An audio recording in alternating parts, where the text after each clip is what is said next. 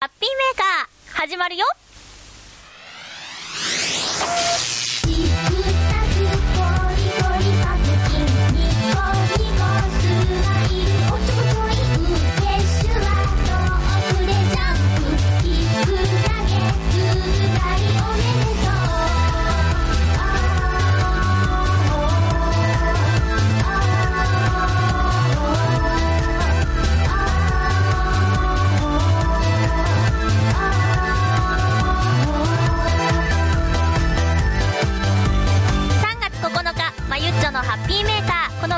は、ハッピーな時間を一緒に過ごしましょうというコンセプトのもと、ちょあへよ .com のサポートでお届けしております。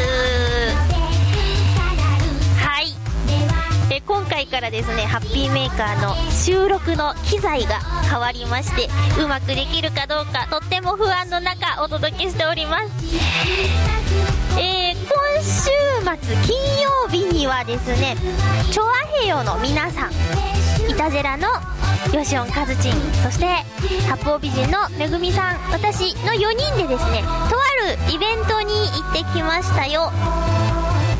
海浜幕張駅から歩いていける幕張メッセ皆さんもね行ったことのある方結構いると思うんですけれども私には思い出深い2003年の東京ゲームショー私はこの東京ゲームショーで幕張メッセに行ったきりでお客さんとして行くのは初めてのことでした。で正面入り口から初めて入ったんですけどね。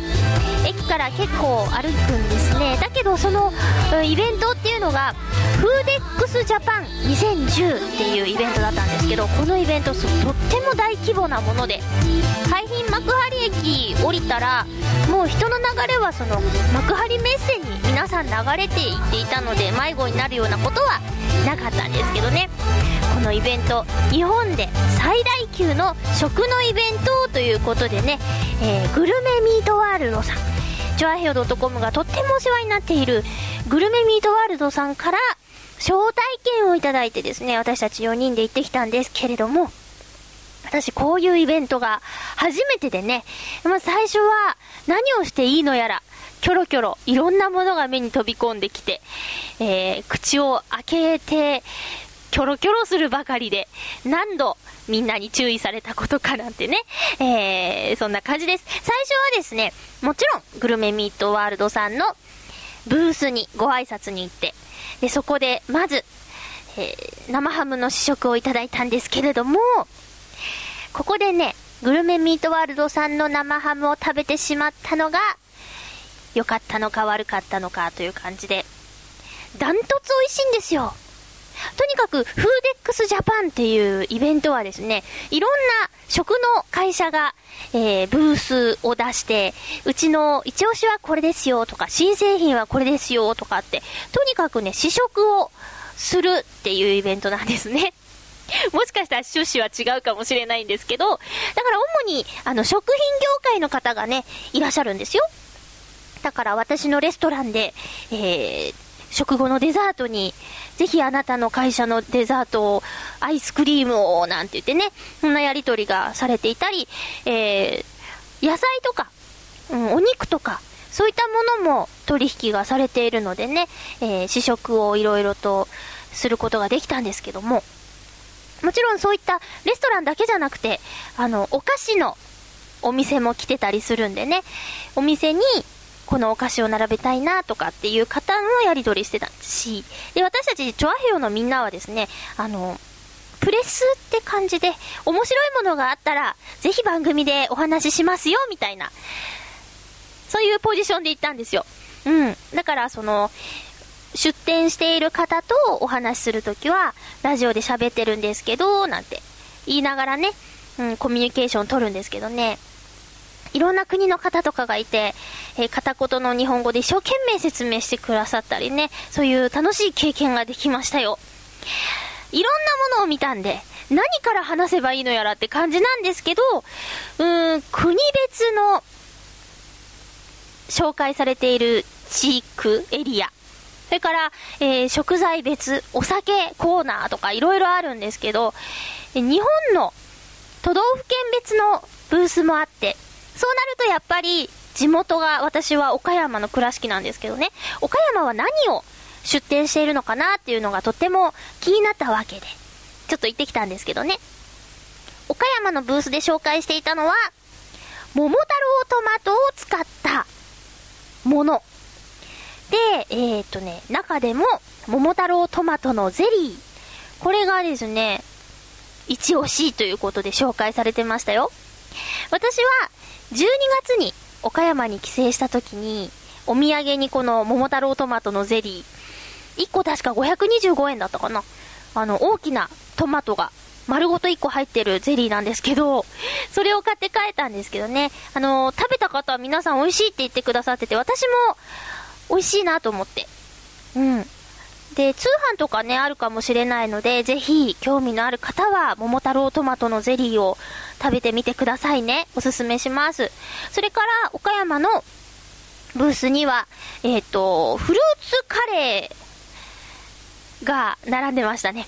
これはいつか見たアドマチック天国で紹介されていたカレーで、私はそれを母親から送ってもらって全部食べたことがあるんですけど、このカレー食べたことありますってお店のブースのね、おじちゃんに話したところ、喜んでくれて、えー、じゃあ嬉しいからこれあげちゃおうなんて言って白桃のゼリーをね、もらってしまいましたよ。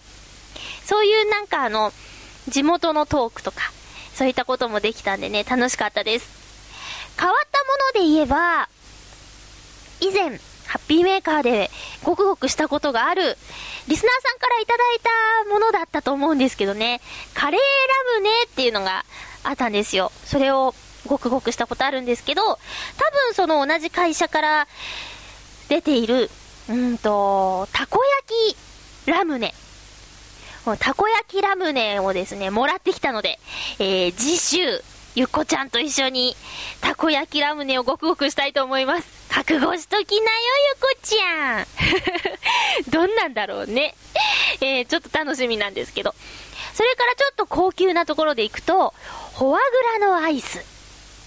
ちょっとハライチみたいな言い方だったね。フォアグラのアイス。ね、フォアグラのアイスっていうのがあってね。これは、食後のデザートというよりも、前菜として、出すものなんですよってお店のお姉さんは言ってました。で、実際に試食させていただいたんですが、塩気があるんですけど、アイスクリームのまろやかさもあって、不思議な感覚ですね。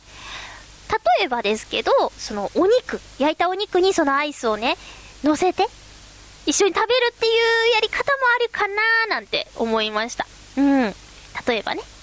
えあとはね、何があったかなまとにかくいろんなものがあったんですけど、最初にも言った通り、生ハム。まあ、一緒にいた4人はみんな生ハムが大好きで、えー、生ハムの試食を勧められたらもう、はいはいいただきますって食べてたんですけど、何しろね、最初にグルメミートワールドさんのいい生ハムを食べちゃったもんだから、その後食べる生ハムがね、どうも、普通ねっていう感想になっちゃうんだね。だから最後に、グルメミートワールドさんの生ハムをいただけばよかったかななんて思っちゃいましたよ。で、その、グルメミートワールドさんは、あの、チョアヘヨのホームページからですね、たくさんリンクが貼ってあるので、えぜひ、ぜひ食べてみてください。私も、お試しセットっていうのを頼んだし、あとは、イタジェラの放送ですごい盛り上がってた、えー、生ハムはもちろん、えー、っと、ベビーターキーも頼みました。ねえ、すごくおすすめなので、ぜひ、皆さんも。とにかくね、最初はまず、おすすめセットかな。あれはね、いろんなお肉が入ってるし、お手頃価格ですごいいいと思いますよ。それぞれのお肉の調理方法もね、カズチンが、あの、ホームページにね、アドバイスみたいなことで作ってあるので、それを見ながら、自分でね、おうちご飯作ってもいいんじゃないかなと思いますね。そんな、うーん、イベント、フーデックスジャパン2010行ってきましたよ。またこういうイベントがあったらね、行きたいなと思うんですけど、私はプレスとしての役割はあんまり果たせてなかったように思いますね。ただみんなの後をくっついてって、おろおろするばかりでしたね。ねえ、なんかそういうとこでの振る舞い方もね、学ばないといけないなとは思いましたよ。さあ、今日もね、たくさんのメッセージ来ているので、えっと、ご紹介しながら行こうかなと思います。まずはもう、終わってしまったんですけど、これはやっぱり気になりますよね。ということで、紫のオーガさんです。ありがとうございます。まゆちょハッピー、ハッピー。バンクーバーオリンピック終わりましたね。終わりましたね。ワイドショー的なものでも各競技を振り返っていましたが、観客席に大泉さんがいたのには驚きました。かっこ笑い。ようちゃん、恐ろしい子。その後、帰国してから映画の会見でのコメントも大泉さんらしかった。かっこ笑い。まゆちょは観客席にいたの気づいてましたか？話は変わりますが、初夏のように暖かくなったり、冬に逆戻りしたりするので、体調気をつけてくださいね。ありがとうございます。紫のオーガさんでした。うーん。あのー、私は日曜日の情報番組で、この大泉洋さんが、えー、オリンピックの会場で応援していたって、その応援している姿が映し出されていたっていうニュースを見たんですけど、だから実際何の競技中なのかとか、そういうちょっと具体的なところまではね、知らないんですよ。もし、知っている方がいたら、ぜひ教えてください。それにしても、ようちゃんってば、どこにいてもオーラがあるから、カメラがついつい抜いてしまうんですね。あの、顔にね、ペイントをすごい激しくしてたんですよ。白い、白地に？青い色かな？で、なんか文字が書いてあったような気がしたんですけど、まあ、派手な応援をする日本人だということで、映してもらったのかな？ねえ。なんか久しぶりにテレビで大泉洋さんを見た気がしたんで、ちょっと嬉しかったですよ。ねあのー、映画の会見、この映画の作品って確か先生の役ですよね。なんか大泉さんって白衣を着た役が多いような気がするんですけどね。医者とか白衣とか。うん。まあ、似合ってるからいいんですけどね。えーと、バンクーバーオリンピック。バンクーバーオリンピックで私が印象に残っていることといえば、まあ、大して競技は見れなかったんですけど、その中でも印象に残っていることといえばですね、えー、スピードスケートを見ていた時に感じたことで、スターターの方の、レイディーっていう、あの間の抜けた、レイディー、パーンっていう そこがね、ツボでした。同じように感じたお友達の芸人さんもいたらしく、ブログにね、そのことが書いてあって、ちょっとね、私も私もなんて共感したんですけどね。え、そういう風に感じたリスナーの皆さんもいるかもしれないですね。レイリーって。私あれ選手だったらちょっと、ツボってやばいかもしれないですね。それどころじゃないと思うんですけどね。あとは、帰国後のメダリストさんたちが記者会見するときにね、こう横にずらーっと並んでて、えー、一人ずつ自己紹介してくださいみたいな時に立ち上がるんですけど、あのー、バンクーバーオリンピックのメダルは大きくて重たそうですね。うん。その立ち上がる時にね、テーブルにメダルがゴンって、皆さんゴンって当たるんですよ。で、何人かがゴーンってなって、その次の人がメダルをちゃんと押さえて立ち上がって。でもまたその次の人はゴーンってなって。ね、そういうのがね、面白かったです。ちゃんと周りを見てる人と見てない人。ちなみに、まおちゃんと高橋大輔さんは、ちゃんと手で支えながら立ってたんで、ゴーンってなってなかったですよ。うん、さすがですね。こう指の先まで表現をする、そういう競技のフィギュアスケートの選手だけあって、ちゃんと見てるなと思いました。ゴーンってね、ぶつけちゃうんですよ。次4年後は、ロシアのソチということですが、これもまたね、テレビの情報なんですけど、デヴィ夫人が言ってたことには、ソチじゃなくて、ソーチよって言ってましたね。4年後のテレビの報道で、そっちかそうちか楽しみにしているところです。発音の違いね。そっち、そうち。どっちなんでしょうね。えー、オリンピック、終わりましたけども。閉会式はね、なんとなく見ましたよ。あの、浅田真央ちゃんが騎手を務めててね。えー、で、自分の席をキョロキョロ探しているところを実況中継されていたとかね。そういうのは見ちゃいましたね。普通に競技を見ようよって感じなんですけども。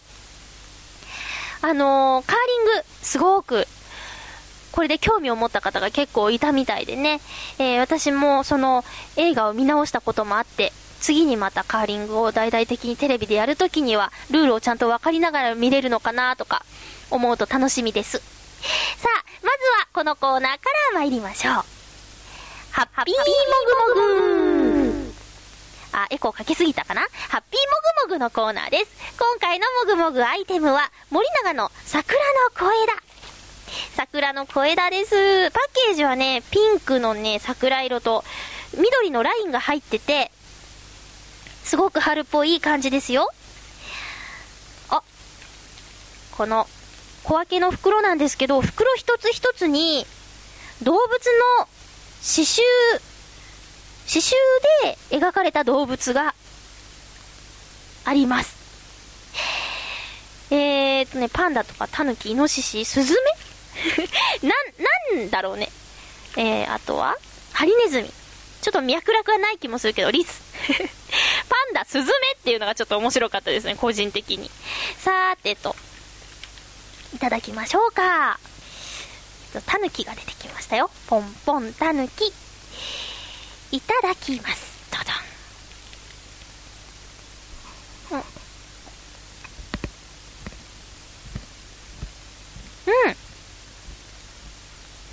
うん。うんうん。ほんのり。ほんのり桜の香りがする気がします。うん。あ、あ、でも、じわじわ来た。桜、桜だって、桜の香料が使われていますよ。道明寺パフも入ってますね。桜の花のチップも入ってんだって。すごいですね。あ、これね、やっぱりだんだん匂ってくるんだな。うん。すごく美味しいです。お花見の季節ですね。そうは言っても、今日のハッピートークのテーマは花粉症ということでね、屋外に出るのがしんどい方もいると思うんですが、それでもやっぱり桜は見たいぞということです。えー、いつメールをご紹介しましょう。新潟県のヘナチョコヨッピーさんです。ありがとうございます。えまゆちょハッピー、ハッピー。さて、どうでもいいようなことですが、春ともなると桜餅がお菓子屋さんなどの店頭を飾り、とても美味しそうですが、桜餅といえばよく論戦に発展するのが、桜餅に巻かれている葉っぱを食べるか食べないかで、まゆっちょは桜餅の葉っぱをあ、違います。ごめんなさい。食べないかで、僕は食べる派なので、食べない派の姉と子供の頃よく口論になったものです。まゆちょは桜餅の葉っぱを食べる派ですよねそれではごきげんよう、ラララララ。えー、へなちょこよっぴーさんありがとうございます。私も桜餅の葉っぱは食べますよ。大好きです。あの、甘いあんこと、クレープ生地のね、えー、に、の外側にある、こう、しょっぱい。塩、塩っぱい葉っぱがね、アクセントになって、すごくいい感じだと思いますね。あった方が絶対いいですね。うん。お姉さんと、ヨッピーさんで、意見が分かれてたんですね。だからって、一つのお餅に2枚の葉っぱはまた違うんですよね。1枚で十分なんですよね。私の周りではそうだな、半々かな。どっちが多いみたいなことはないような気がします。うん。ね。こう、春の和菓子。こう、濃ゆい緑茶と一緒に食べると幸せですよね。まあ、縁側はないんですけど、縁側とかでね え、庭から見えるところ、その縁側から見えるところのお庭とかに桜があるとまたこれ幸せですよね。浦安には和菓子屋さんでおすすめのお店もありますよ。栄屋さんって言うんですけどね。栄屋さんの焼き団子は絶品です。ゆこちゃん食べたことあるかな？栄屋さんのなんだっけ、いちご大福は多分食べたことあると思うんですけど、今度ね、ぜひ焼き団子も食べてもらいたいなと思います。浦安に来た際にはぜひ栄屋さんのお団子食べてくださいね。新潟県のヘナチョコヨピーさん、桜餅のお話ありがとうございました。次週の、えー、ごくごくアイテム予告しようと思います。掲示板にですね、カズさんが書き込んでくれたものです。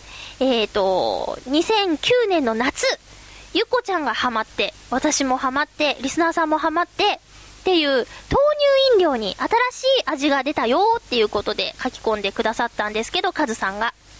えーとね、見つけました、私。なので、次回、ゆこちゃんと一緒にごくごくしたいなと思います。それはですね、プリンの豆乳飲料です。プリン味。えー、すごく美味しそうですね。パッケージもね、なんかね、黄色でね、カラメルソースがタラーンってなっててね、いい感じですよ。もしかしたらゆこちゃんも飲んじゃったかもしれないけど、まあ、それでもいいよね。えー、と、あとは、たこ焼き、ラムネがあるからね、えー、楽しみにしててください。以上、ハッピーもぐもぐのコーナーでした。続きましては、ハッピートークハッピートークのコーナーです。ジュビジュビえー、今週のテーマは花粉症ということで、この季節悩んでいる方も結構いるんじゃないでしょうか。まあ、花粉症がテーマでハッピーにはなれないと思うんですけども、皆さんのね、悩みを、思いの丈をこの番組で吐き出してもらおうかなっていうところからこのテーマにしましたよ。まずは、コージーアットワークさんです。ありがとうございます。まゆっちょハッピー、ハッピー。私はまだ花粉症になったことがないのですが、オフィスで花粉症の同僚を見るとその辛さがわかります。花粉症はアレルゲンが蓄積すると誰でも発症するようですが、私は昔花粉症ではないのをいいことに、杉林に入って真っ黄色になったりしていたので、アレルゲンが溜まっていないかとても不安です。しかし、それよりももし、猫と遊びすぎて猫毛アレルギーになんかなったら生きていけません。ガクガクブルブルーというメッセージです。ありがとうございます。花粉症ではない。花粉症ではないことをいいことに、杉林に入ってって。かなりチャレンジャーですね。いつ頃なんだ？昔っていつ頃なんだ？子供の頃かな？でも猫の大好きな、猫が大好きなコージアートワークさんでしょ？猫の毛のアレルギーには本当になりたくないですよね。好きなのに近寄れない。ああ、深い。ねえ。好きなのに食べられないっていう話もよく聞くけどね。カニとかエビとかの話聞きません？すごく切ないなと思うんですけどね。逆に今んとこ何もないのは幸せだなとかね、思っちゃいますね。えオフィスで花粉症の同僚を見ると辛さがわかります。相当ぐしぐし言ってんだろうね。私の職場にも、あの、激しい花粉症の方がいてですね、ほんと辛そう。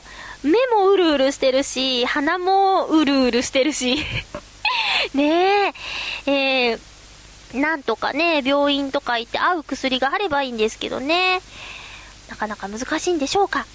コージアートワークさん。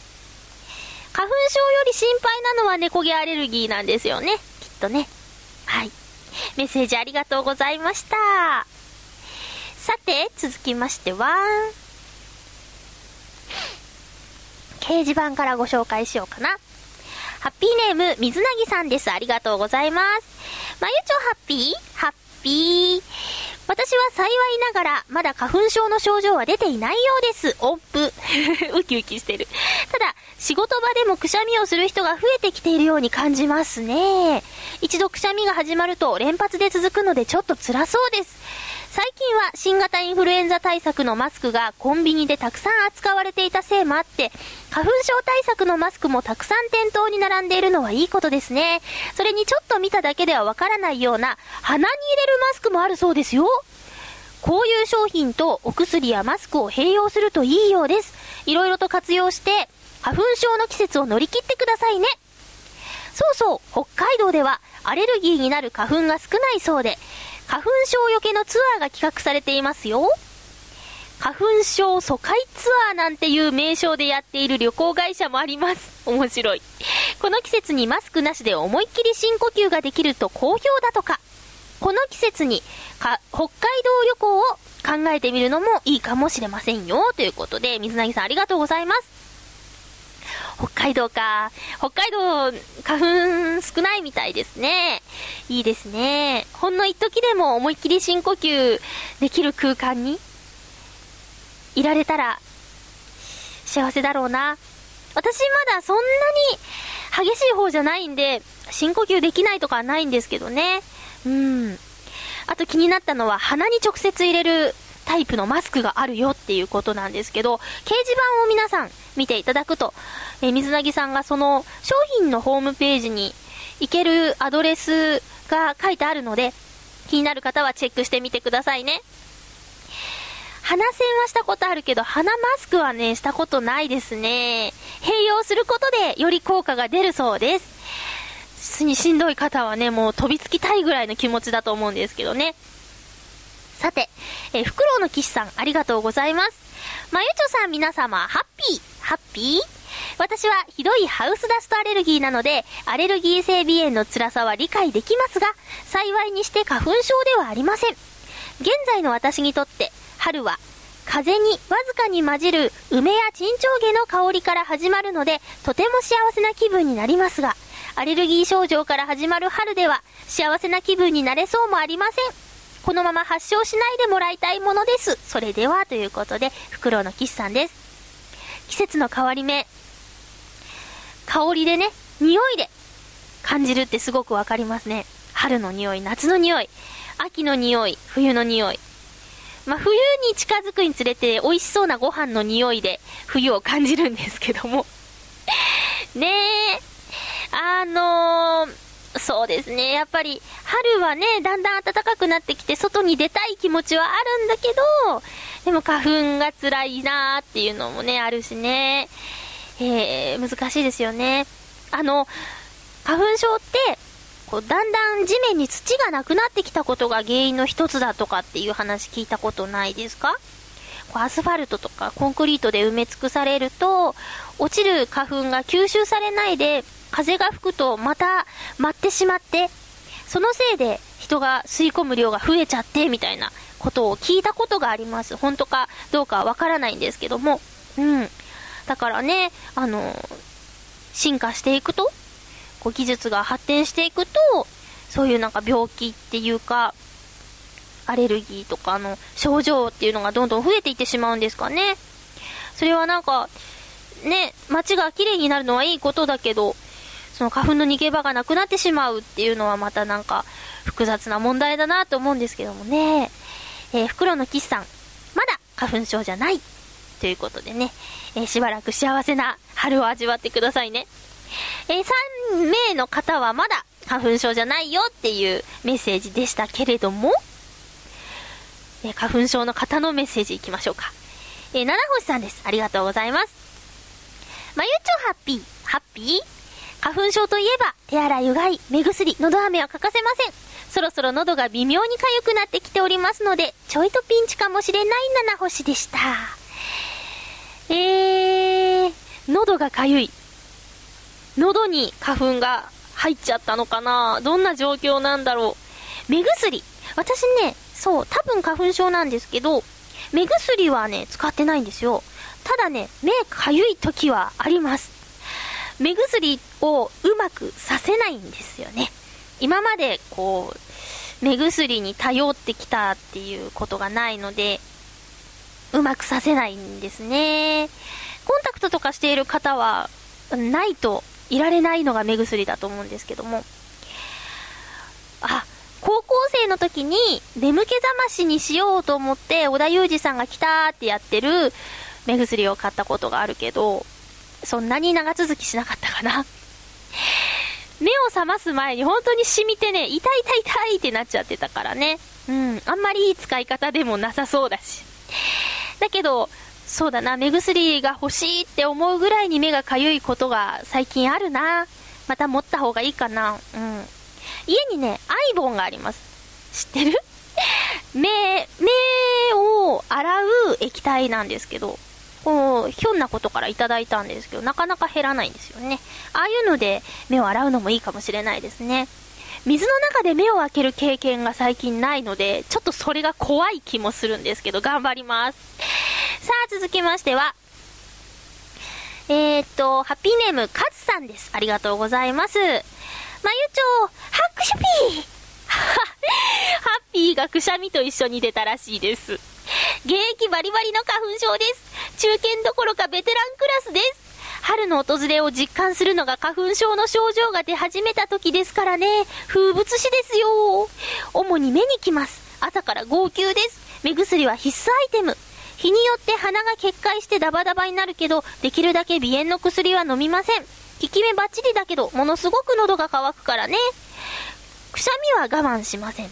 我慢するとくしゃみが出そうで出なかった時のあの何とも言えない感覚になるから。さあ、今年もゴールデンウィークあたりまで戦いましょうかね。というカズさんです。ありがとうございます。もうね、覚悟が見えますね。カズさんは。もうこれからこの花粉症くんと付き合っていくぞっていう覚悟が見える気がしますね。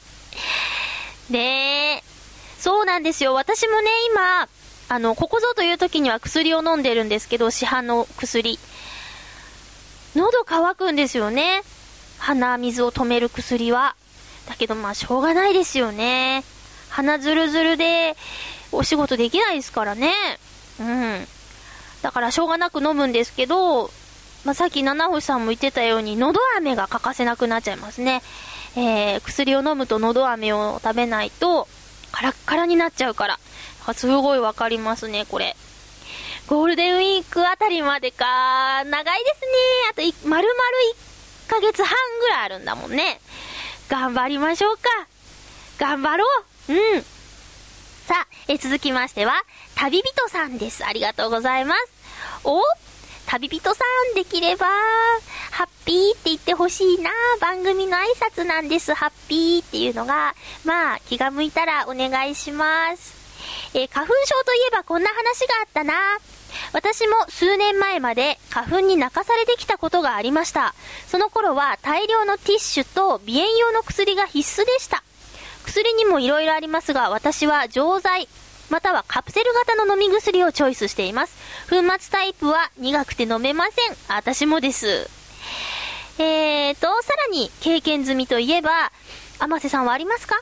鼻を噛みすぎて鼻の下部分が赤く腫れてしまったこと。あれは花粉とは別にまた違う苦しみを味わいますからね。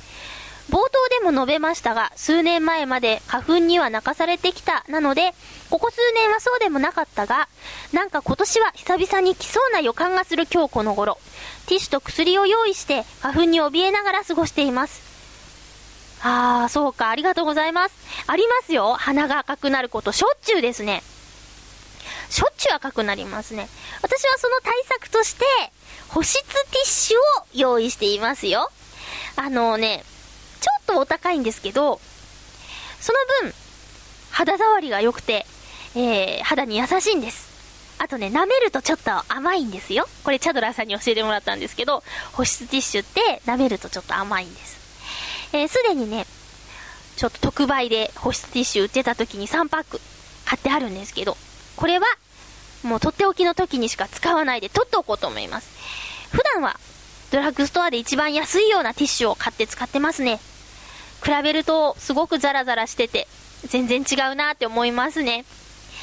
鼻を守るためには、ちょっと割り増しして、保湿ティッシュを使うことをおすすめします。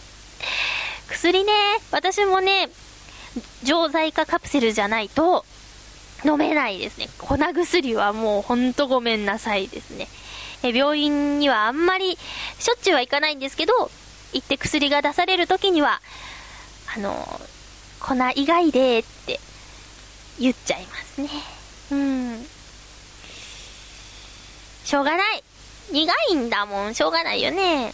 あとこういうバーッと全部飲みきれないっていうのもあるからね。うん。まあいろいろありますけど、旅人さん、今年は来そうですか？一旦症状が収まってまた出るとかあるんですね。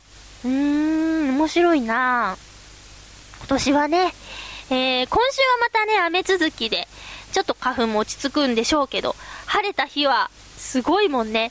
なんとなく空気の中に粉が飛んでるような感覚さえするっていう、そんな感じですよね。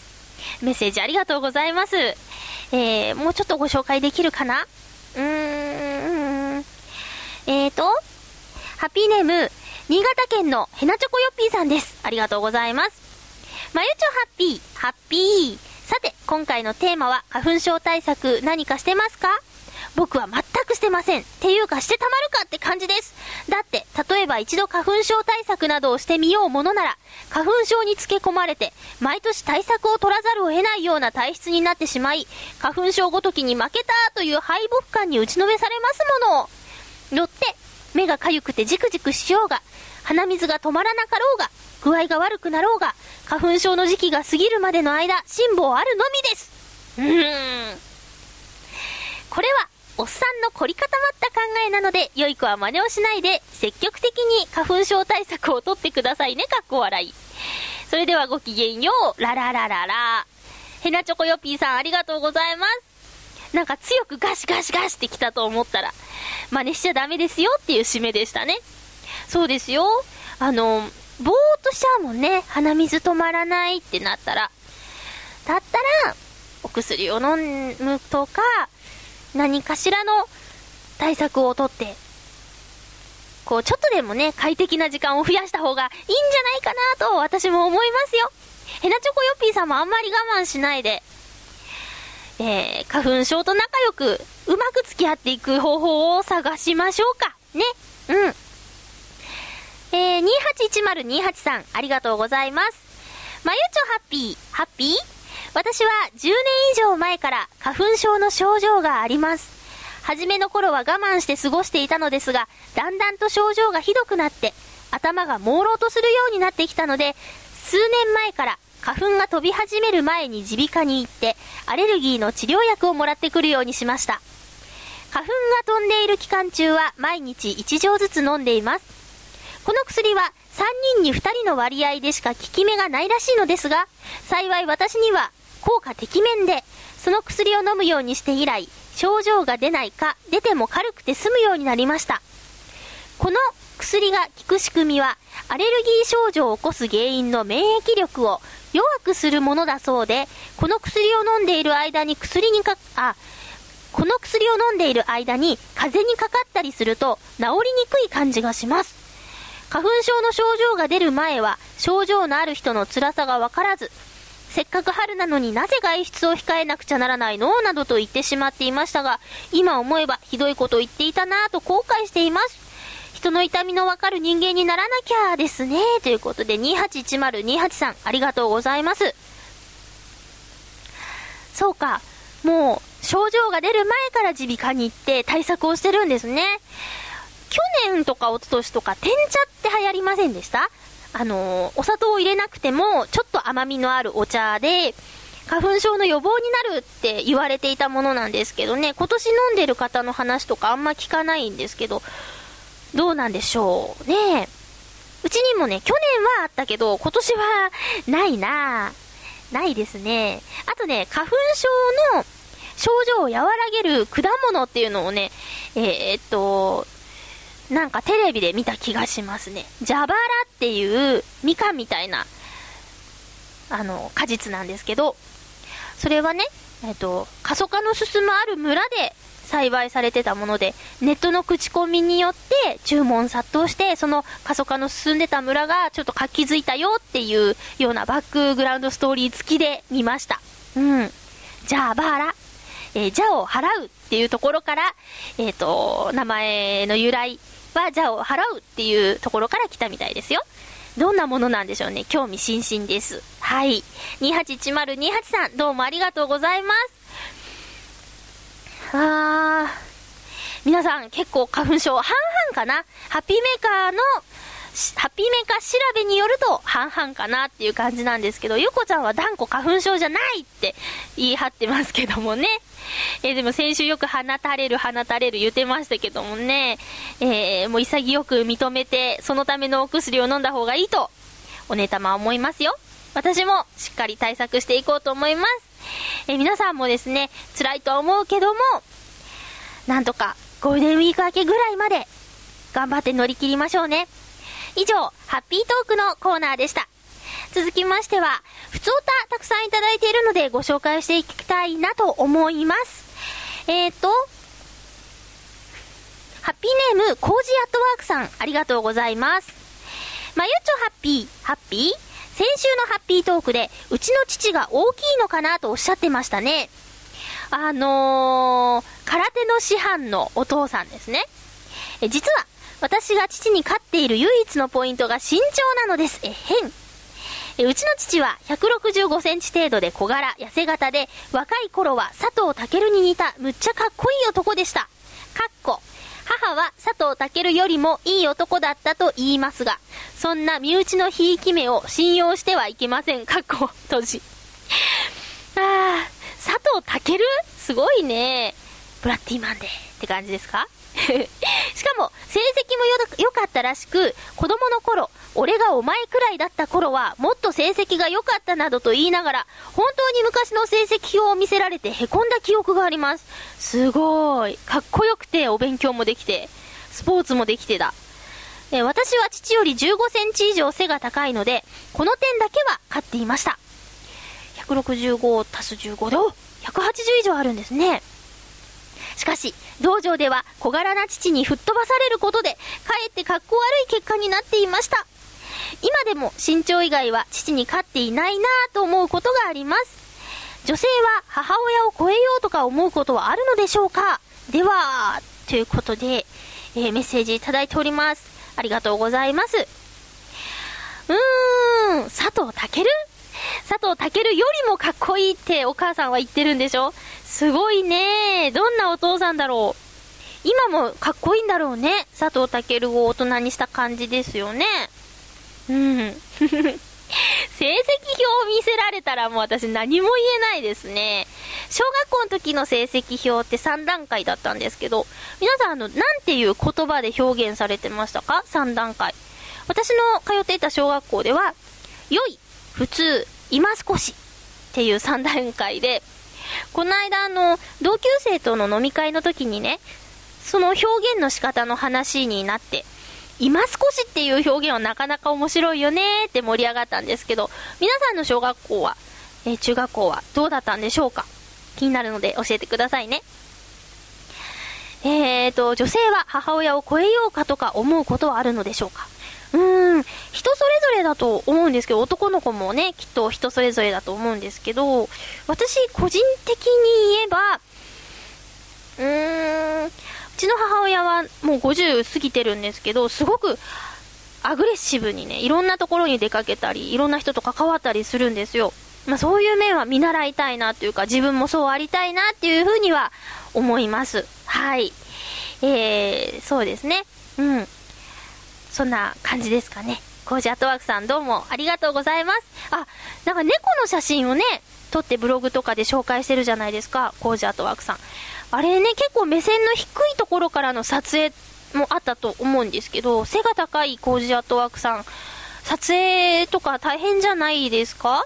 ね。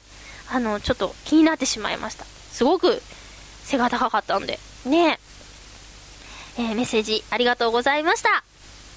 続きましては、ハッピーネーム、クリボーさんです。ありがとうございます。え、まゆちょ、リスナーの皆々様、ハッピー、ハッピー。先週の放送では、いきなり恥ずかしい話を言うという、まゆちょの無茶ぶりが面白かったです。はは。これは、あの、ハッピーもぐもぐで、ひなあられをもぐもぐした時に、えー、3色あるから、同じ色を引かなかったら、恥ずかしい話しようぜっていう子ちゃんに言ったっていうくだりですね。えー、そうそう、聞いた？いたずらの放送で、ヨシオンさんが、ゆっこちゃんのお母さんに向けて、衝撃的なメッセージを言っていたよ。あれを、まゆちょが聞いて怒ってるんじゃないかなと思いました。かっこ笑い。そのことについて、ゆっこちゃんは何か言ってましたか？えー、クリボーさんありがとうございます。クリボーさんね、いろんな番組聞いてみんなにメールを送ってくれてね、本当に喜んでますよ、みんな。うん、ありがとうございます。えちなみに、ゆっこちゃんからこの件については、特に何も 聞いてないですえー、もしかしたら番組聞いてないのかもしれないし、えー、そのコメントを聞いたところで何も感じなかったのかもしれないし。いや、多分聞いてないんだと思います。うん。だから今度、まあ、会った時に覚えてたら、なん感想なりなんなり思ったことを聞いてみようかなと思ってます。え私は別に、怒ったりしてないですよ。もう自由なんで。フリーです、フリー。うん。好きにしてくださいっていう感じですけども ね。でも頑張ってね。頑張ってね、よしおんさん。ね。そんな感じです。さあ、えー、ゆこちゃんの話題が出たところで、えー、偶数週の皆さんのお楽しみのコーナーに行きたいと思います。えーと、今週もひなちゃんとゆこちゃんの不思議ワールド炸裂するんでしょうか今日の何菓子を聞いてください。今日の何菓子？辛口ひなたと甘口ゆこが何かしらを切る今日のお題は正しいものの名前の言い方。ありがとうございます、ハッピーゆっこです。ハッピーひなたです。そうそう。皆様からねブログにコメントいただいたり、はいはい。なんかこう先週ね必殺技の名前とかのことで。はいねえねえ。はい。反響いただき嬉しく思います。ありがとうございますわけでね。今回は今回はまたふと気になったことなんですけれども、うん。そのものの名前をちゃんうんと呼んであげようよっていう、心を込めてね。はい、キャンペーンです、わかりました。はい、今私の目の前にはあなたが買ってきた、うん。カルビー塩とごま油風味のポテトチップスがあるんですけどちょっと気になったものでね。例えばこはい。の彼の名前、ん。塩とごま油をうん正しく呼ぶとしたらはいはいはい塩とごま油。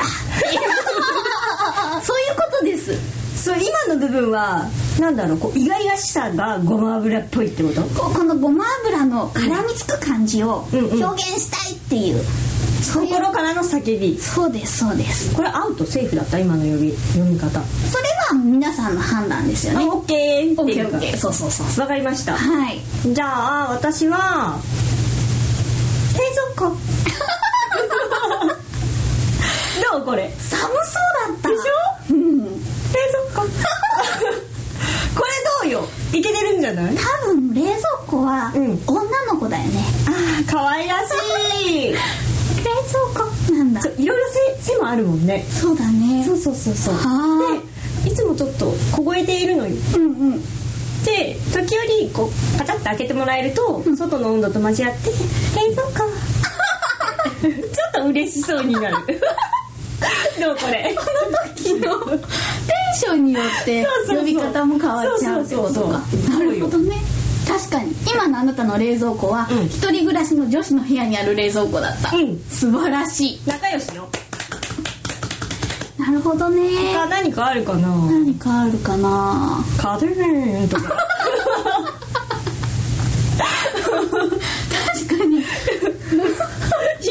してたでしょ風が風が吹いてた。でしょ？カーテンなるほど。こういうことでしょ？そういうことよ。こういう気持ちを込めて名前を呼べばいいってことですすいごいすごい。あなたの才能すごい。あ本当に、うん才能あった？った。私何を何を呼んであげたらいいんだろなかなかね。うんキュビーンとこないとね難しいわよね。とね。っていうかさ、うん。さっきもそのカーテンさんもさ、うん。これで呼ばれて嬉しいのかな？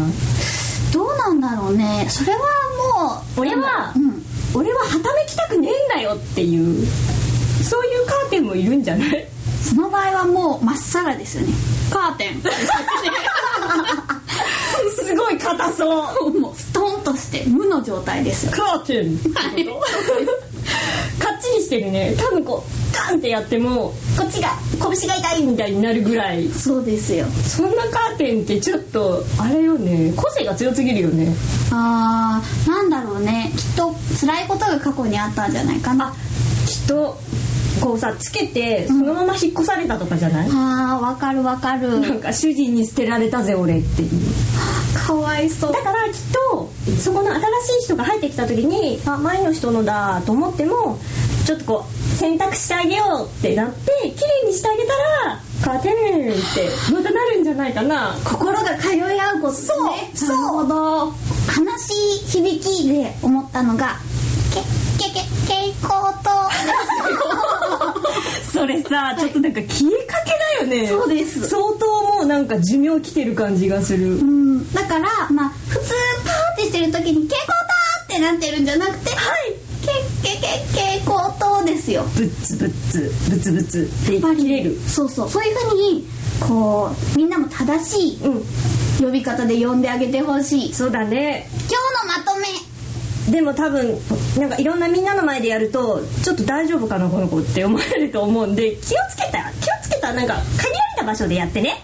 ありがとうございます。はい。なんか私たちまたこういう風になる。なんかただの妄想を語っているだけになってる気がするんだけど。なんだろう。どうどうなっていきたいんだろうか。わからない。きっと何か続いていけばわかるよ。何か到達するよきっと。そうだねりがとうございます。そんなこんなでそろそろお時間ですよ。それでは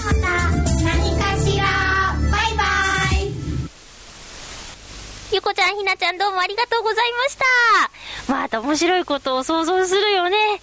えー、何がしワールドにハマっている方いっぱいいるんじゃないでしょうか。また次回の何がしをお楽しみに、私も楽しみにしているよ。それでは、七星さんからのメールをご紹介します。まゆちょハッピー、ハッピー。長崎ランタン祭りに行ってきました。商店街や中華街に吊るされたものだけでなく、イベント広場では中国の神様や英雄たちを模したものもあります。しかし、当日は雨雨。ランタンが壊れやしないかと思うほどの雨でした。おかげであまり動けず、坂本龍馬関係のものも見られず、それでもまた旅に出たいなと思います。それでは、ということで、七星さん、ありがとうございます。長崎か。長崎はね、えーとね、えー、中学校の、そ、修学旅行か。修学旅行で行ったことがあります。グラバー亭とか、あのあたりなんですけど、私が行った時も雨だった気がします。雨だった気がしますね。うん。何かあのスケジュールがね、変わった気がするもん。もともと行く予定のところじゃないところに行った気がする。ねえ。雨には泣かされちゃいますよね。ランタン祭りか。なんか、ぽやーんとした光の中をこう歩いていくような感じなのかな。旅行いいですね。私ちょっとがっつりした旅行はしばらく行ってないから、まあ、今年こそどこかしらに、何がしか、どこかしらに行ってみたいなと思うんですけどもね。うん。まあ、せっかく行くなら、ゆっくりと巡りたいなっていう希望はあるんですけどもね。沖縄沖縄行っててなかなか行けてないし。うん。沖縄行くなら、まあ、海で泳がないなら寒い時期がいいんじゃないかとかって言いますよね。うん。夏の混む時期よりも全然、あの、例えば美ら海水族館とか行ってみたい場所なんですけど、えー、全然混雑が、具合が違うから、あの、満足度が違うとかって聞いたことあります。長崎は家族旅行でも行ったかな？オランダ村とかハウステンボスとか、あの、両方行った気がするから、それは時期的にずれてたのかもしれないね。阿蘇山にも行ったんですけど、あもうこの辺もう長崎じゃない気がするな。九州旅行っていうくくりでいいですか？えー、阿蘇山とかにも行ったんですけど、えー、2回行って2回とも曇ってましたね。うん。誰だ？誰だ？雨男雨女はみたいな 感じですか？自分だったらどうしよう。いや、そんなことないと思うんですけどね。うん。えー、七星さんどうもありがとうございます。えリスナーの皆さんも、あの、旅行に行ったよっていう方がいたら、ぜひメッセージくださいね。え次回のハッピーメーカーのハッピートーク、テーマは卒業ということで、やっぱり3月、もうね、高校とかは卒業式終えているところもあると思うんですけれども、3月といえば卒業シーズンですよね。